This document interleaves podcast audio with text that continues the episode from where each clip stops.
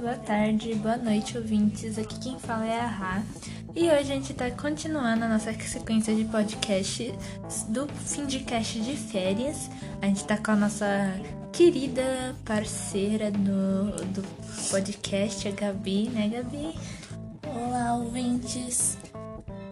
E hoje a gente vai falar sobre o lado sombrio da rede, da web, né? Que é a Deep Web, como as pessoas conhecem, né? É, a Gabi vai explicar um pouco de como funciona, o que, que ela é, porque muita gente não conhece esse nome, mas não, não, não tá por dentro do assunto, não sabe o que, que é, o que, que significa. É, a Deep Web ou a internet profunda é, ela é formada por milhares de páginas, blogs, vídeos, fóruns, bancos de dados feitos para ficar ocultos de grande público e diversas outras coisas. Esta é a definição mais simples é, e abrangente da Deep Web. A ideia de um conteúdo na internet que é configurado como privado. É, outro ponto importante para definir essa internet profunda é uma coisa anônima, já que em alguns casos é, não é possível você é, saber o IP do usuário da pessoa. É tipo uma conta fake, né? É. A pessoa cria para disponibilizar conteúdos de pouco acesso ou que precisam são serviços pagos, mas eles disponibilizam de, de graça, trazendo muitas das vezes consequências para as pessoas que, que tem aquilo, aquele projeto, por exemplo, uma música, e aquela música foi vendida é, sem autorização da, do, do produtor da música, né? É, séries, filmes que as pessoas. É, só que não é só ter contrabando, não é só contrabando disso, é contrabando também de questões de corpos, de pessoas. Isso é verdade. E outras coisas. É... Gente, não, não procurem esses negócios, gente. De modo geral, né, os conceitos de web aqui, eles funcionam como um oceano, né? É, a web é comum a, a uma superfície do oceano e a deep web é uma parte mais profunda com coisas inapropriadas e inacessíveis é, e que não são muito comuns da web superficial e da dark web, que representa as profundezas da rede. É, com um dado muito, muitas vezes inacessíveis e alguns usuários escondidos é, propositalmente. A Deep Web não necessariamente é ruim. Esse espaço ajuda a proteger o sigilo de milhões de pessoas a partir desse acordo de segurança. Acordo, né? No entanto, a privacidade garantida aos criadores do conteúdo e de quem acessa atrai criminosos e encoraja a ação é, de fóruns e de comunidades, o que resulta na vinculação de conteúdos de ódios ou que incentivam a prática de crimes. Em geral, o espaço como esse, é, essa Deep Web são associados é como questão da, da Dark Web, que seria a internet obscura. É, essa questão, assim, ele, ele, é, ele ajuda como tudo na internet tem o seu lado ruim e bom, né? Ele ajuda a esconder ou anonimar a pessoa que tá por trás da telinha, só que de certa forma isso encoraja comentários de ódio, como é o caso do hater, é, hackers e esses negócios assim que todo mundo já tá acostumado a ouvir falar né, nos jornais, que agora tá se popularizando esses negócios. Um, agora eu vou introduzir qual que é a diferença né, de Deep Web e Dark Web. Então, é, não pense que Deep Web e Dark Web são as mesmas coisas. coisas. É, são as mesmas coisas, porque apesar de serem é, são conceitos da web, os né? conceitos são diferentes. Apesar de ser comum encontrá-los é, naturalmente associados por vezes tratados como sinônimos, né? É, enquanto a Deep Web é apenas uma área da internet inalcançável a partir de buscadores, a Dark Web consiste em páginas, fóruns e comunidades que ocultam seu conteúdo, ou seja, esses sites não podem ser acessados por meio de convencionais. Em geral, isso é feito por meio do uso de protocolos de internet diferentes do é, diferentes do HTTP convencional. Muitas páginas é, optam por endereços tipo Onion e são acessíveis apenas pelo navegador. É, o Tor, por exemplo, é, ao se conectar à internet usando o Tor, é, a atividade do usuário é enviada através dessa rede como a intenção de torná-la anônima. Tudo isso abre espaço para a criação de canais e comunidades, é, troca de informação, muitas das vezes anônimas e difíceis de serem monitoradas pelas autoridades, o que faz que a Dark Web vire uma terra sem lei é, na internet. Mas, gente, não, não, a internet não é uma terra sem lei, isso só meio que facilita, mas a, a, internet vem mudando e esses negócios de é, você fazer ou atacar alguém sem motivo nenhum tá mudando. Tem até leis contra isso, né? É, mas voltando, né? Na internet. Espaços, é, esses espaços se tornam então atraentes para ativistas, políticos e hacktivistas, os famosos hackers, jornalistas sob censura ou para investigações da polícia.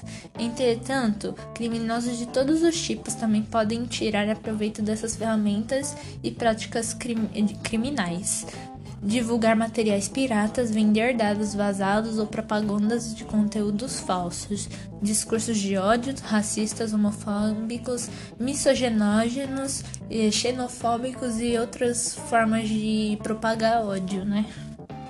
O mais famoso caso da, dessa questão da Deep Web foi o Silk Road, ou Rota de Seda este foi um site da Dark Web no qual funcionava uma espécie de mercado livre mundial de crime. Em 2013, as autoridades federais dos Estados Unidos derrubaram o site e suspenderam o domínio utilizado e prenderam Ross William Wubrich, o fundador da, da Silk Road. Outros sites do tipo são os chamados chains, fóruns online em que as pessoas publicam mensagens anônimas entre os portais mais famosos e estão, e estão em comunidades de Chan e End-Chan, que reúnem usuários de todo mundo, e o Dogalan Chan, que é um fórum brasileiro associado ao massacre na escola de Raul Brasil em Suzano. Então, é, eu vou falar sobre isso, mas não quero que vocês façam. É, como navegar na Deep Web. É, vou falar porque muitas pessoas têm curiosidade de saber como essas pessoas entram, então é, vamos lá.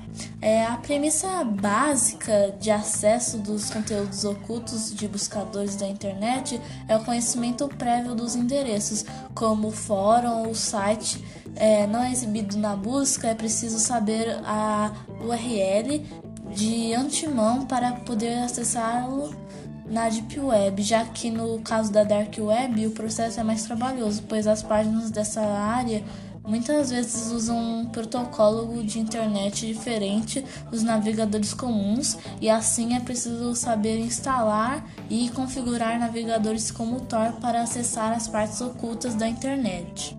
Vale lembrar também que os cuidados ao acessar a Deep Web devem ser ainda maiores do que ao usar a internet comum. É, a rede é muito usada para espalhar vírus que podem estar escondidos em links aparentemente inocentes, né? E para roubos de dados. Por não ser censurada, ela contém conteúdos que podem ser pesados demais para crianças, adolescentes e até adultos que não estão acostumados a lidar com esse tipo de material. Apesar da Deep Web passar a impressão de ser um ambiente criado e financiado por cybercriminosos, o principal financiamento do navegador mais utilizado para acessar a Deep Web é o governo dos Estados Unidos. A própria tecnologia de Tor, redes Onion de criptografia em camadas, foi desenvolvida pela Marinha norte-americana. Além disso, muitos dados de empresas como a NASA ou de dados públicos confidenciais, dados de universidades do mundo todo e de empresas privadas estão por lá também, legalmente e ilegalmente. Isso significa que a Deep Web é eticamente neutra, ou seja, pode ser usada tanto para o bem quanto para o mal, depende da pessoa que for usá-la. É, e a pergunta que eu faço a vocês: não é ilegal navegar na Deep Web ou na Dark Web? É, muita gente tem medo de navegar na Deep Web ou na Dark Web é, nesse último caso, a maioria do conteúdo presente é ilegal, mas você só comete crime se acessar conteúdo especificamente ilegal, poderia dizer. É, visitar e, conversa, e conversar em fóruns específicos da Dark Web, por exemplo, não é uma ação criminosa se você está conversando coisas sobre assuntos não escusos. Agora, clicar em sites com serviços ilegais é, legais podem ser, é, se configurar em um crime, bem como adquirir ou contratar o que eles oferecem. Então, mesmo você sendo um usuário na dark web, você pode ser subjugado para crime, como um crime, né? Sim. Tanto a pessoa que está disponibilizando esse conteúdo, como a pessoa que está se utilizando desse conteúdo. Um, e uma pergunta: é muito fácil infectar seu dispositivo navegando pela Dark Web? Sim e não ao mesmo tempo, porque a Dark Web ela não é regulada. Ela oferece menos proteção ao usuário, né? Porque né, se ela não é regulada, se ela não tem aquele código, aqueles cadeados que tem sempre no, em cima do em que você tá, isso já, já não já significa algo que você não, né? Em outras palavras, a segurança do seu dispositivo está em risco, né? É, se você acessar essa rede, clicar em links ou fazer download de arquivos, é, podem ser nocivos para em, em geral e por serem sites que estão espalhados na dark web, né? De certa forma, é melhor você evitar, né, a dark web, porque eu, ela é muito pior do que você a pode Você pode tanto ser acusado de crime como sofrer com seu computador cheio de vidas. Então, melhor vocês evitarem isso aí. Por favor, não virem criminosos da web. Ai, gente. No entanto, nenhum software é, de proteção digital no seu dispositivo é garantida de que você não terá dados roubados ou malware instalado no seu dispositivo. Se você vai acessar a Dark Web, é melhor você fazer isso de um dispositivo sem informações pessoais e que você possa formatar posteriormente. A Dark Web pode ajudar em denúncias de crime? É um curioso espaço cheio de casos de cybercrimes. Pode funcionar também como espaço para denúncias de crimes de corrupção, autoritarismo político, entre outros. Isso porque a Dark Web ajuda a proteger a privacidade e a anonimidade dos usuários, ou seja, uma denunciante. Também conhecido como whistleblower, pode se aliar aos grupos que consigam espalhar informações sigilosas que denunciam esses crimes é caso da divulgação da Covid-19 em Wuhan. É, aconteceu em parte dessa forma, já que o governo chinês tinha a intenção de censurar e restringir o acesso às informações sobre os primeiros pacientes infectados. É, Esse foi um grande erro deles.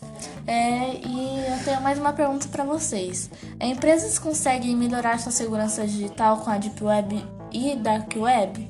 É, então, apesar de contra-intuitivo, é possível usar a Dark Web para fortalecer a segurança digital da sua empresa e até mesmo prevenir casos de vazamento de informações sigilosas ou dados corporativos. Isso porque é possível rastrear automaticamente e anonimamente o que estão fazendo sobre ou falando da empresa. Por meio de palavras-chave pré-definidas e até mesmo rastrear informações de sua organização, como base nos endereços de IP internos registrados pela sua equipe de TI. Um diretor de uma empresa pode planejar um controle de dados e não deixar o pior acontecer. E isso é extremamente importante, pois se uma violação de dados ocorrer, é melhor estar ciente disso e ser proativo antes que o problema se torne público e atraia a atenção de hackers. É, podemos falar que é um padrão, é, tráfego de rede Tor deveria ser totalmente bloqueado nas empresas, já que dificulta bastante a gestão de seguranças e de serviços fornecidos a usuários finais anonimizados. É, exemplo, é, não dá para impedir ataques de negação de serviço da rede Tor sem bloquear a rede inteira de nos de nós de saída, porque o atacante pode ficar sem requisitados é, novos para circuitos é, e podem mudar o IP de origem da pessoa. O uso de rede é, Tor por uma empresa deve ser feito para testar a segurança e ver se as requisições feitas são definitivamente bloqueadas. Ou seja, eles contratam essas pessoas para invadir é, um site de, da empresa para conferir se aquele site é, é confiável mesmo e que nada de na, não tenha nenhum erro na segurança da empresa. É a questão de bancos que contratam esse serviço, né, para para servir melhor segurança para o seu cliente. Né? Então, é importante notar também que os serviços em uma rede Tor, chamado de IDEN Services, têm caráter público, já que não se pode identificar e bloquear de uma forma direta usuários da rede. Por isso, criminosos não conseguem impedir investigações policiais e atualmente preferem outros meios de comunicações mais comuns, como o caso de WhatsApp ou Signal. Lógico que esses romantismos da rede Tor não deixa de atrair usuários mal intencionados, mas não, não muito para o oferecimento de serviço como os de entrega de drogas, assassinato por encomenda, comercialização de pedofilia e etc, etc, etc.